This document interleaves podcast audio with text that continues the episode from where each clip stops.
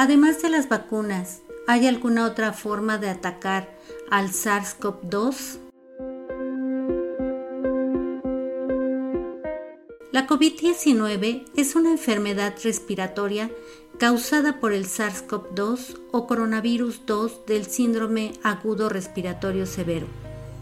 La cepa original del virus, detectada a finales del 2019 en la República Popular China, evolucionó de forma rápida y constante, lo que desafortunadamente desencadenó la generación de múltiples variantes como alfa, beta, gamma, delta, omicron, etc., y sus correspondientes linajes genéticos, o mejor conocidos como subvariantes.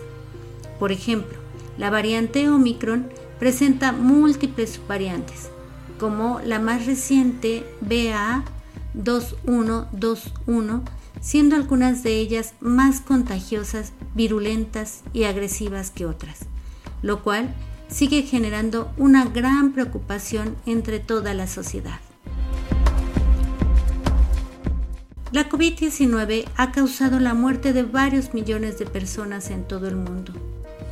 Problemas económicos irreparables y sociales serios como la agudización de las crisis migratorias, violencia familiar y de género, trastornos psicológicos y psicopedagógicos de diferente naturaleza debido a las rígidas medidas de aislamiento.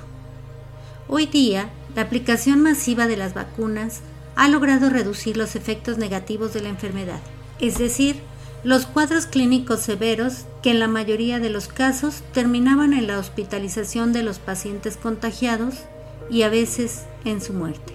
He aquí la gran importancia de las vacunas, pero estas no evitan el contagio, sino que solo disminuyen la probabilidad de terminar intubado o de morir. Las vacunas no son las únicas alternativas para combatir esta enfermedad.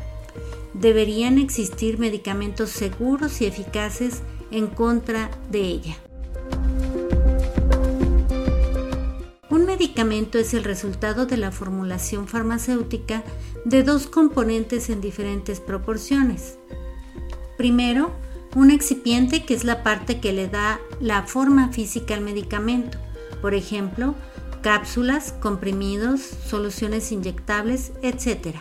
Y segundo, el fármaco, que es la sustancia responsable de atacar a los agentes patógenos como las bacterias, parásitos, protozoarios, hongos o los virus, como el SARS-CoV-2. Desde los inicios de la pandemia, en diferentes regiones del mundo se emplearon varios fármacos comúnmente utilizados para tratar otras enfermedades con la esperanza de que tuvieran algún efecto positivo para al menos controlar al virus causante de la COVID-19.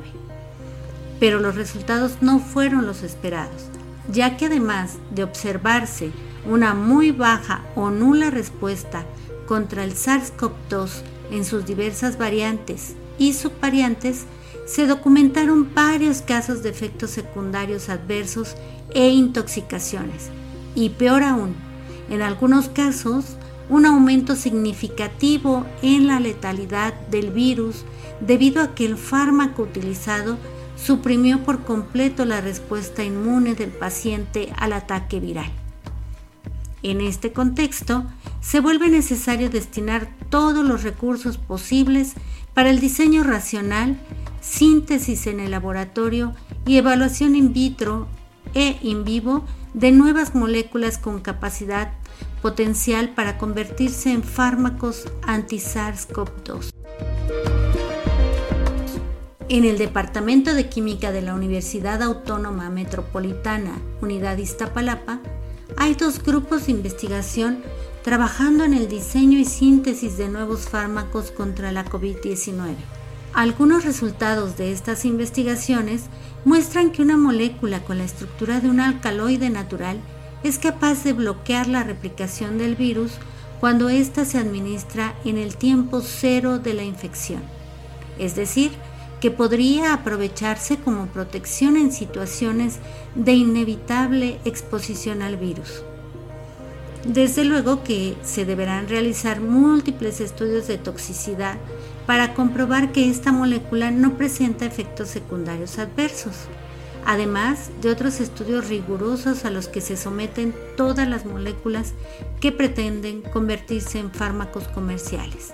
Como puede verse, el virus SARS-CoV-2 no es invencible y gracias a que se conocen con detalle las proteínas más importantes para que este virus infecte la célula huésped y para que se replique dentro de ella, a saber, su glicoproteína espiga y su proteasa principal, respectivamente, es que se pueden diseñar y sintetizar nuevas moléculas candidatas a ser fármacos anti-COVID-19, que junto con las vacunas nos ayuden a controlar esta enfermedad.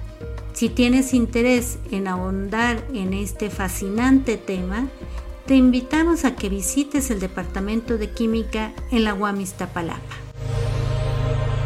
Departamento de Química, Universidad Autónoma Metropolitana, Unidad Iztapalapa. Casa abierta al tiempo.